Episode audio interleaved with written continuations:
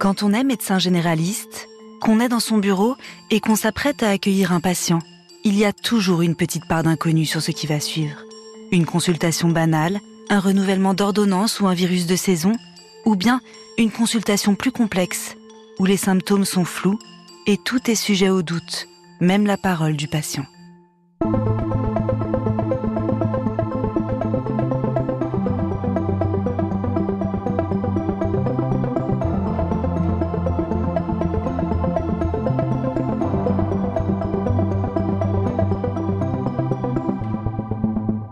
Je suis Eleonore Merlin, journaliste à RTL, et vous écoutez Symptômes.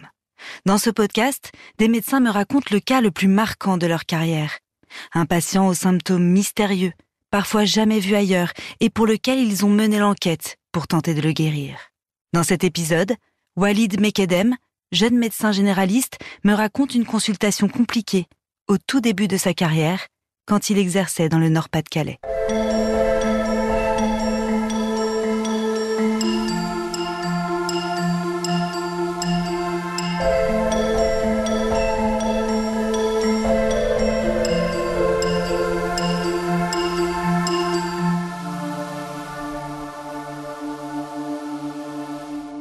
Suis médecin généraliste depuis peu. J'ai été diplômé en octobre 2020. À cette période, on est euh, hiver, je pense 2021. Donc finalement, ça faisait que quelques mois. Et euh, je commence mon exercice en tant que médecin remplaçant. Donc je vais de cabinet en cabinet dans la région, euh, à l'époque qui était la mienne, celle du Nord-Pas-de-Calais. Alors c'était une, mère qui vient avec sa fille euh, d'une vingtaine d'années. Elles arrivent toutes les deux, la mère plutôt inquiète et qui amène justement sa fille en consultation suite à l'apparition de symptômes qui se sont installés récemment et qui sont un petit peu bizarres. La fille ne dit pas grand-chose finalement alors que c'est elle qui est le sujet de la consultation, un petit peu en retrait. On voit quand même une inquiétude euh, sur son visage, on sait pas trop pourquoi. Et effectivement, elle présente plusieurs symptômes qui vont être d'abord décrits par euh, sa mère avant finalement que la fille prenne le relais et explique un peu plus en profondeur euh, ce qu'elle présente comme symptômes. Elle me dit que sa fille est pas comme d'habitude, qu'elle a des difficultés apparemment à marcher, à rester debout, et puis qu'elle décrit aussi euh, des phénomènes un petit peu bizarres au niveau des jambes avec des sensations qui sont pas comme d'habitude. Cependant, la fille, je l'ai vue arriver avec sa mère. Donc euh, arriver debout en marchant euh, sans qu'elle tienne le mur ou qu'elle tienne sa mère. Donc euh, c'est vrai que ça OK, j'entends que apparemment il y a des difficultés à marcher en ce moment mais ça m'a pas marqué. C'est vrai qu'il y a toujours ce premier instant en consultation quand on ouvre la porte et qu'on voit les patients, des fois on se dit ah lui, par exemple, il vient pour un mal de dos, enfin sa manière de marcher, etc. Là, en entrant, bon, il y avait rien qui m'avait interpellé. Je pose des questions. Euh, je pose des questions sur justement euh, le type de symptômes qu'elle présente, plus précisément, depuis quand Est-ce que c'est déjà arrivé? Mais je reste simple, savoir qu'est-ce qui se passe. Est-ce que tu peux me décrire plus précisément ce qui t'arrive et euh, me raconter comment ça s'est installé. Alors là, elle revient un petit peu sur euh, ce qu'a dit sa maman, en disant qu'effectivement, bah, ce qui pose problème, c'est que elle sent plus trop ses pieds, donc euh, ses jambes, ses pieds, et puis que elle a un peu de mal à marcher et des pertes d'équilibre. C'est comme si c'était engourdi, comme si on va dire vous avez dormi, vous avez mal dormi, mal positionné, un peu dormi sur la jambe, et que vous avez un peu la jambe qui est bah, finalement un peu anesthésiée. C'est permanent et c'est installé déjà depuis plusieurs jours. Donc, euh, ok, bon, on va faire des tests pour essayer de voir s'il y a des choses qu'on peut objectiver. Dès le début de cette consultation, plusieurs éléments perturbent Walid Mekedem. Avec cette patiente qui ne dit rien ou presque, et cette mère inquiète qui parle à sa place. Et si les problèmes d'équilibre et les fourmillements évoqués n'étaient pas le vrai problème? Ce jeune médecin a beau exercer depuis peu de temps, il a déjà observé que les patients ont parfois du mal à se confier. Donc c'était pas la première fois que j'étais dans une consultation à trois. Ça peut même arriver avec des couples. Hein. Des fois, un mari ou une épouse accompagne son conjoint pour un motif. Donc euh, ça m'étonne pas plus que ça. Après, euh, ce qui m'interpelle, c'est le fait que les comment dire l'histoire, les symptômes sont plus euh, expliqués, mis en avant par la maman, et que la fille finalement qui est quand même assez grande s'exprime peu, comme si elle avait pas trop envie d'en parler. mais euh, ça restait voilà quelqu'un de très très fermé et voilà donc euh, difficile de comprendre pourquoi. Après il y a des personnalités qui sont aussi comme ça. Faut pas tout le temps se faire des films, mais c'est vrai euh, que via ma petite expérience, on a j'ai l'habitude quand même de me dire il y a peut-être quelque chose. Et puis, euh, je connais pas la mère, je connais pas la fille. Ils sont à deux alors que la fille quand même a un âge adulte. Donc, il y a toujours des situations où on ne sait pas ce qu'il y a derrière. Et on se dit, euh, qu'est-ce qui se passe? Pourquoi ils sont là? Pourquoi à deux? Pourquoi la mère est là? Enfin, voilà, j'écoute, je, fais les examens, mais il faut toujours aussi se poser des questions. Est-ce qu'il n'y a pas quelque chose d'autre derrière? Ça arrive souvent en médecine générale. C'est pas comme si c'était anecdotique. Hein, des personnes qui viennent avec euh, des motifs même qui les gênent et qui en parlent très peu, c'est fréquent. Hein, si je prends un exemple très concret, euh, les hommes avec des troubles de l'érection, bah ça, euh, souvent, c'est le motif qui vient à la dernière seconde, au moment où les gens se lèvent pour partir du bureau en disant « Au fait, docteur, j'ai un petit problème. Hein. Vous voyez, après, ça reste très vague. Donc, Bon, on a l'habitude, j'ai l'habitude des personnes qui sont un petit peu parfois fermées euh, sur certains sujets, que pas trop en parler. Et après, c'est des fois pour euh, des raisons totalement différentes, soit parce que c'est un peu tabou, soit parce que derrière il y a quelque chose qu'on n'a pas trop envie d'évoquer, parce qu'on se dit il va poser encore plus de questions sur ça, ou il va découvrir ça. Des fois, des gens viennent vous voir pour euh, mal de ventre, et en fait, vous apprenez que à un moment donné, en discutant que, par exemple, je sais pas, la femme se fait battre par son mari, ce qui a rien à voir avec mal de ventre ou l'angine. Des fois, sur des histoires un petit peu bizarres où vous sentez pas trop les choses, où il y a un contexte particulier, vous dites peut-être que je dois penser à quelque chose d'autre et voir un petit peu plus le contexte familial, social. Est-ce qu'il y a quelque chose derrière sur lequel je devrais m'attarder? Donc euh, bon, c'est pour ça que je fais l'examen, je constate des choses et je me dis est-ce que je suis sur la bonne piste ou est-ce que je dois pas penser à autre chose? Beaucoup de questions passent par la tête du docteur Mekedem, mais pour le moment, il n'a pas vraiment obtenu de réponse. Il faut passer à l'examen clinique pour chercher des éléments tangibles et en savoir plus sur les symptômes de la patiente. Je la mets debout, pieds joints, les yeux fermés, et j'essaye de voir tout simplement si elle maintient la position. Et c'est vrai qu'en faisant cette manœuvre, ouf, ça tangue d'un côté, ça tombe. Ok. Donc après, euh, vu le contexte, c'est vrai que j'avais pas forcément beaucoup d'éléments sur l'histoire. Je me dis, euh, est-ce que euh, fait, semblant ou est-ce que c'est vraiment il y a vraiment une perte d'équilibre que je suis en train d'objectiver? Ok. Bon bah c'est tout. Je continue à faire mon examen. Donc moi c'est vrai. À ce moment-là, je, je constate une difficulté à garder l'équilibre. Ensuite, je teste la sensibilité. Je touche les jambes, les pieds, et c'est vrai qu'en posant la question, est-ce que vous sentez bien? Puis non, je sens pas trop. Bah, ça va en gros du, des orteils jusqu'on va dire la mi-mollet, hein, la moitié de la jambe. Donc effectivement, il y a pas mal de ce qu'on appelle des neuropathies en médecine qui ont un petit peu cette allure, hein, qui commence par euh, le bout du corps, enfin les pieds, et qui font un peu une forme de chaussette. Ça existe. Une neuropathie, bah, c'est tout simplement une atteinte des nerfs D'accord Donc euh, on a des nerfs qui sont moteurs, qui sont sensitifs à différents endroits du corps. Il peut y avoir plein de causes justement une atteinte nerveuse, que ce soit infectieuse, que ce soit suite à une prise de toxiques.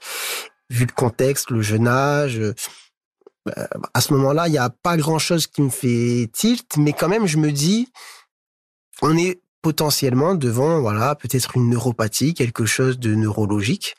en tout cas, là, ça ressemble à quelque chose de ce style. Maintenant, il faut essayer de faire des examens médicaux pour comprendre un petit peu ce qui se passe. Donc, euh, si potentiellement il y a quelque chose, euh, ça se situerait peut-être, voilà, au niveau bah, du système nerveux central, donc cerveau, moelle épinière. Et je pense à pas mal de maladies, on va dire fréquentes, comme par exemple la sclérose en plaques, qui est une maladie inflammatoire du système nerveux, qui peut donner des symptômes sensiblement similaires. Donc euh, voilà, mais il y a plein d'autres maladies qui peuvent survenir, ce qu'on appelle Guillain-Barré aussi, qui est une maladie du système nerveux. Cependant, vu le tableau et vu euh, ce que j'ai vu, ce que j'ai entendu, j'ai pas l'impression de me retrouver dans une situation d'urgence à la minute. Peut-être semi-urgence, c'est-à-dire on va pas traîner pour faire les examens, mais je l'envoie pas à l'hôpital. Et je me dis, on peut faire, dans un premier lieu, une imagerie, IRM cérébrale et médulaire. Médulaire, c'est la moelle. Plus programmer très rapidement une consultation avec un neurologue pour faire ce qu'on appelle un électroneuromyogramme. En gros, un examen qui permet de voir justement la conduction nerveuse, surtout au niveau des membres, que ce soit les mains ou les jambes, voir si on peut objectiver justement un problème. Elle me semble inquiète. Hein, je vois bien qu'il se passe quelque chose qu'elle contrôle pas trop. Après, c'est difficile d'évaluer le degré d'inquiétude quand la personne ne met pas de mots justement sur ses inquiétudes. Donc euh, après, tout, tout se fait en gros ressenti à l'instinct. Je leur dis, il se passe sûrement quelque chose. On va pas faire euh, voilà comme si de rien n'était. Par contre, on va prendre le temps, mais pas trop non plus, de faire les examens nécessaires en ville. Ça peut aller vite. Hein. On n'est pas euh, dans le jour même, mais dans la semaine, on peut avoir nos examens d'imagerie et notre avis avec un spécialiste, un neurologue. Et ensuite, on avisera en fonction des résultats. J'explique la situation, elles sont OK. Elles repartent de la consultation avec mes papiers, mes courriers, mes ordonnances pour réaliser tout ça.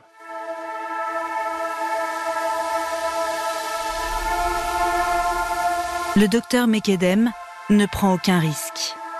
Les symptômes décrits par cette patiente peuvent faire penser à des maladies neurologiques, comme la sclérose en plaques et le syndrome de Guillain-Barré.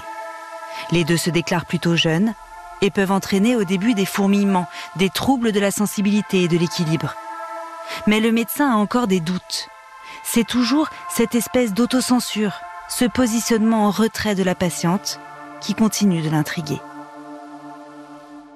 Je me dis qu'il se passe quelque chose que je comprends pas et que au-delà euh, du problème médical qu'il y a peut-être, il y a sûrement quelque chose d'autre derrière que j'ai pas saisi ça me, on va dire, turlupine un peu, mais euh, ça m'empêche pas non plus de finir la journée. Je me dis, euh, c'est bizarre. Bon, bah, c'est tout, mais si euh, moi je me contente de mon, on va dire, travail de médecin, est-ce que je suis passé à côté de quelque chose de grave qui met en jeu de manière très rapide l'état de santé de cette fille? Je me dis franchement, au vu de l'examen, etc., je pense pas. Même s'il y a quelque chose, je crois qu'on peut continuer sur cette prise en charge, même si souvent on est un petit peu dans le doute et tout. Je me dis de toute façon, euh, j'ai son téléphone, je la revois rapidement, je revois la mère. on va voir un petit peu tout, ce, tout ça, ce que ça donne. Je me dis pas que j'ai mal fait les choses, mais euh, je suis dans le doute. Je me dis, euh, bon, peut-être que c'est plus grave que ce que je pensais. Est-ce que je me suis trompé? Franchement, objectivement, en étant pragmatique, il n'y a pas de raison là de l'envoyer aux urgences, mais vous n'êtes jamais sûr à 100% c'est que le lendemain ou le surlendemain, je saurais pas vous dire exactement, mais très rapidement, vu que j'ai fait des remplats assez courts, hein, c'est lors d'une semaine ou deux semaines, je revois la mère seule en consultation, mais pas pour parler euh, de sa fille, pour parler d'elle. Elle est venue parce qu'elle aussi elle avait besoin d'une consultation, je ne saurais pas vous dire pourquoi. Mais du coup, forcément, en voyant la mère, euh, je repense directement à la fille, je dis alors, vous avez fait les examens, etc. Elle me dit, bon, on a rendez-vous euh, tel jour pour ça, pour ça. Ok, très bien. Et comment elle va? Franchement, c'est toujours la même chose, voire pire. Donc, ce qui est pire, c'est les troubles de l'équilibre, les difficultés à la marche et tout simplement les troubles de la sensibilité. Finalement, les mêmes symptômes, mais qui sont plus accentués.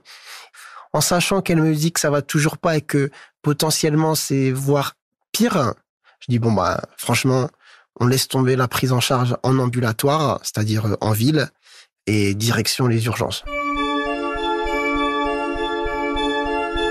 Je me dis, on n'est pas sur quelque chose de stable longtemps, on est potentiellement devant quelque chose de rapidement progressif. Alors, euh, dans ce cas, on va pas attendre si ça progresse en temps. Donc, direction les urgences, avec justement bah, un courrier qui détaille l'histoire. La mère est OK, elle dit, bah, je la ramène tout de suite. Et on fait un courrier pour euh, expliquer, on va dire, de manière claire, euh, précise, avec les mots adaptés, euh, les symptômes, ce à quoi on pense, potentiellement les, les examens qui ont déjà été réalisés et toutes, on va dire, les données médicales pertinentes qui vont permettre à la personne qui la reçoit de la prendre en charge de la manière la plus adaptée. D'accord? Et pour pas avoir à faire tout ce travail d'enquête, parce qu'aux urgences, euh, c'est difficile, et c'est bien justement qu'on facilite un petit peu le travail des urgentistes en disant, voilà, cette personne présente tout ça, je pense potentiellement qu'on est face à une urgence, en gros, à vous de prendre le relais pour faire ce qu'il y a à faire en urgence. Et ouais, je suis inquiet.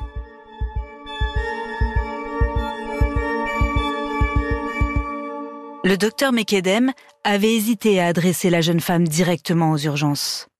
Il a déjà travaillé à l'hôpital, il a vu combien les services étaient débordés, et depuis, il craint toujours d'y envoyer ses patients pour rien. Mais là, il n'a plus de doute. Je lui demande si à ce moment précis de l'histoire, il pense encore à une sclérose en plaques ou à un syndrome de Guillain-Barré. Alors sclérose en plaques, pas vraiment. Donc euh, c'est une maladie inflammatoire chronique du système nerveux qui évolue par poussée. Souvent, les poussées sont d'apparition brutale, avec une apparition brutale des symptômes. Par contre, Guillain-Barré, euh, c'est une maladie neurologique qui va évoluer quand même manière rapidement progressive. Euh, donc là, au moment où je l'envoie, au vu des symptômes, je pense plutôt à ce problème qui peut être très grave. On peut finir en réanimation du fait d'une maladie de Guillain-Barré. On peut avoir des troubles au niveau respiratoire, tout simplement, des troubles de la déglutition, des troubles de respiration. C'est parce que si on a une atteinte vraiment rapidement progressive et ascensionnelle comme ça.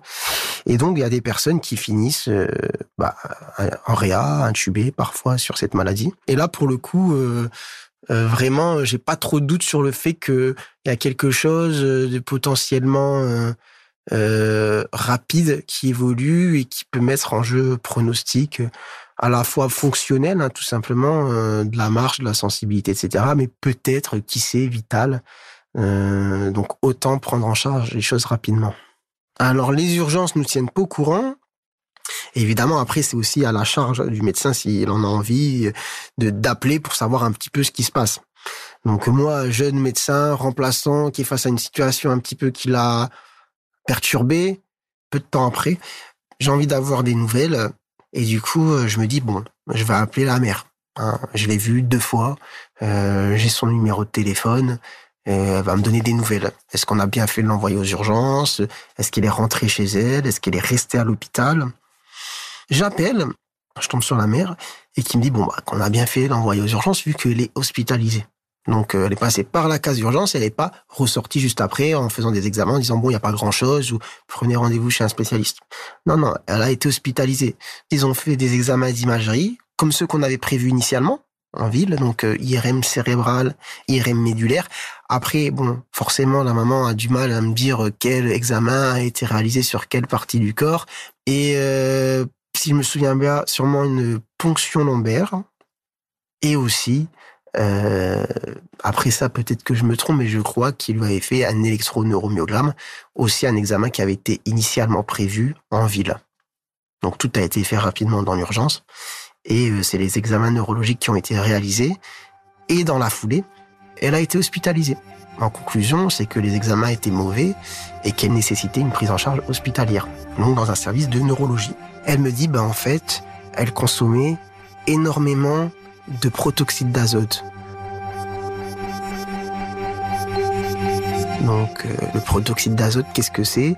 C'est le gaz hilarant que souvent les jeunes ou moins jeunes consomment ah, dans un cadre festif en général pour avoir ce côté euh, euphorisant, pour rigoler, mais euh, chez qui parfois on a l'addiction qui s'installe et la consommation beaucoup plus importante qui va se faire en dehors du cadre festif.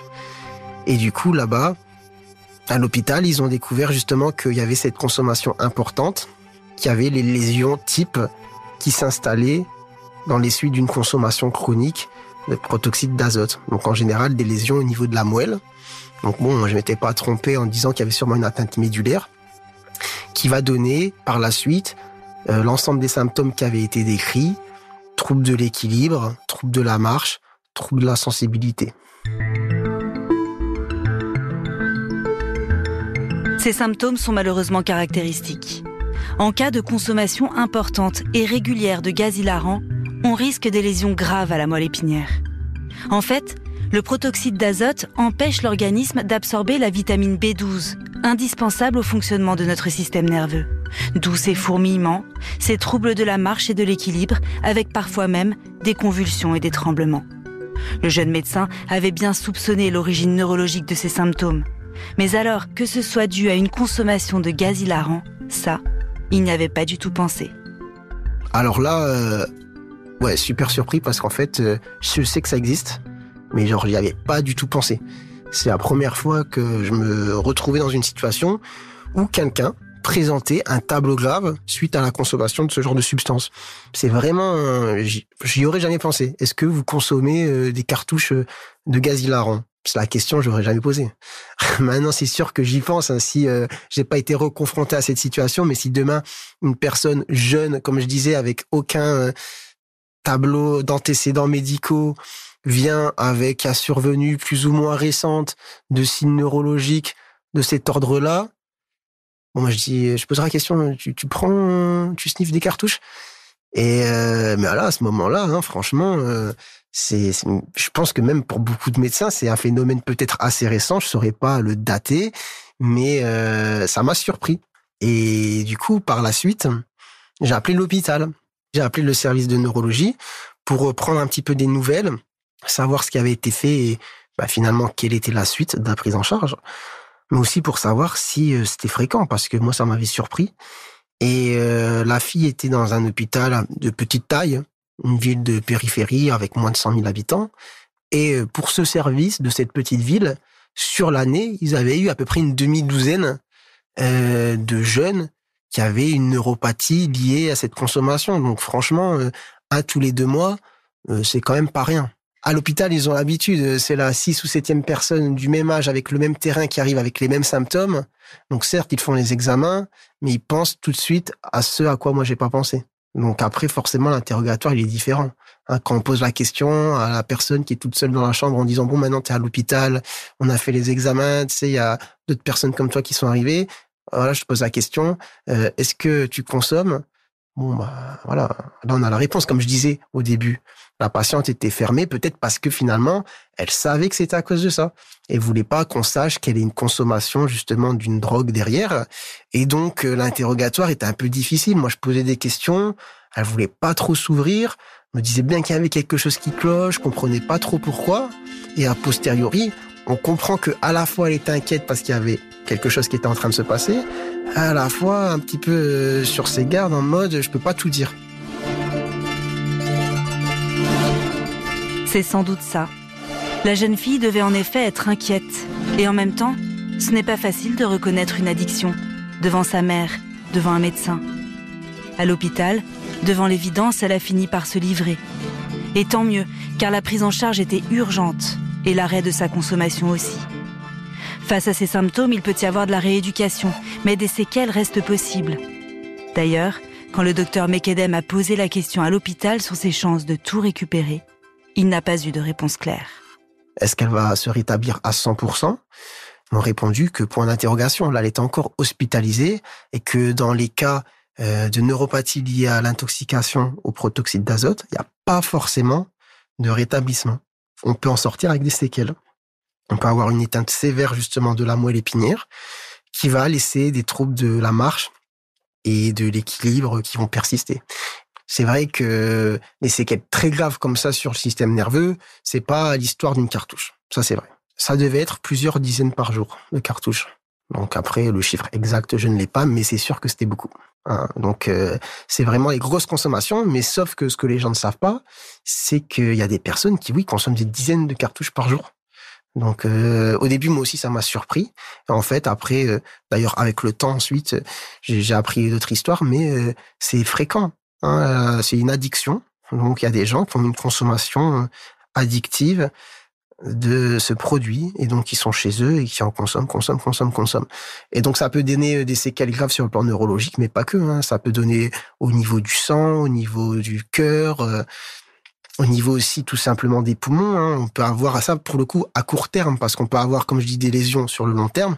Par contre, le danger d'une consommation occasionnelle, il existe. Hein. On peut avoir par exemple des brûlures, tout simplement déjà au niveau de la bouche, mais au niveau des tuyaux euh, des voies respiratoires et au niveau aussi des alvéoles, parce que c'est un gaz très froid. Ça peut provoquer aussi ce qu'on appelle une hypoxie, donc une diminution du taux d'oxygène, des malaises, des troubles neurologiques, on va dire aigus, comme un type, je sais pas, de convulsions et euh, aussi euh, des conduites dangereuses parce que c'est un peu un produit qu'on dit dissociatif comme euh, la même famille on va dire que la kétamine et qui va faire que vous allez avoir ensuite des conduites dangereuses, vous n'allez pas avoir conscience de tout, vous allez prendre le volant et paf. Donc sur l'instant T, la consommation, elle est dangereuse aussi, et sur le long terme aussi. Ce gaz, il existe à l'hôpital. Protoxyde d'azote, on l'utilise en général en pédiatrie, lors des gestes douloureux, pour euh, justement euh, calmer, euh, bah, calmer la douleur, faciliter les gestes. Mais c'est toujours mélangé à un certain pourcentage d'oxygène. Là, les personnes l'utilisent avec des ballons de baudruche. Ils respirent dedans, ils aspirent. En fait, c'est du gaz pur. Il n'y a pas, y a pas d'oxygène.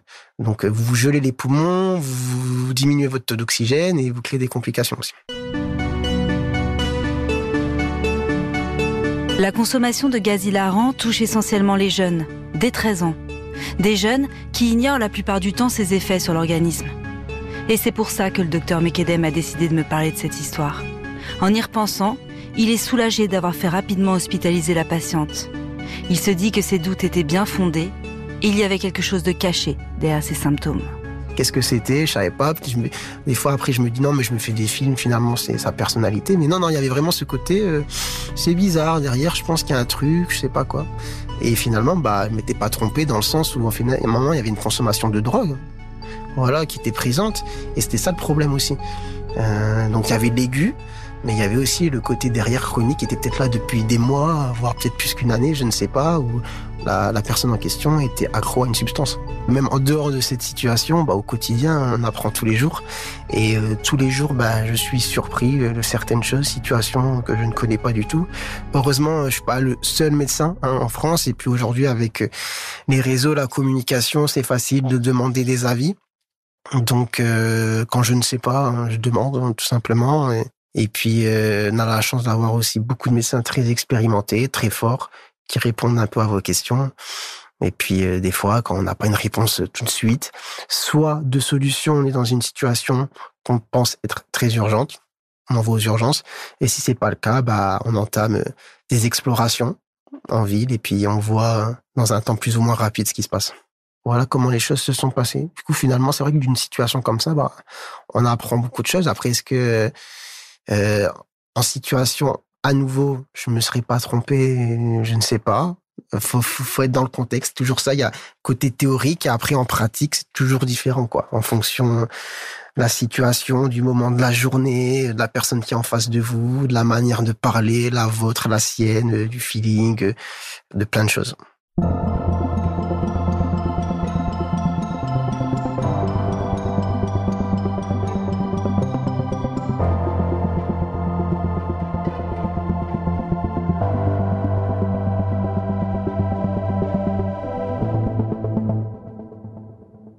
La consommation détournée de protoxyde d'azote est connue depuis de nombreuses années, mais le phénomène est en forte hausse depuis cinq ans, notamment depuis le Covid et les confinements successifs. En juin 2021, une loi a été votée pour restreindre la commercialisation des cartouches de protoxyde d'azote, mais elle reste malgré tout très accessible. La prévention et la sensibilisation semblent rester pour le moment la meilleure solution. Vous venez d'écouter un nouvel épisode de Symptômes. Pour découvrir les autres enquêtes, rendez-vous sur l'application RTL, le site rtl.fr et toutes nos plateformes de podcast partenaires. Et merci pour vos notes et vos commentaires.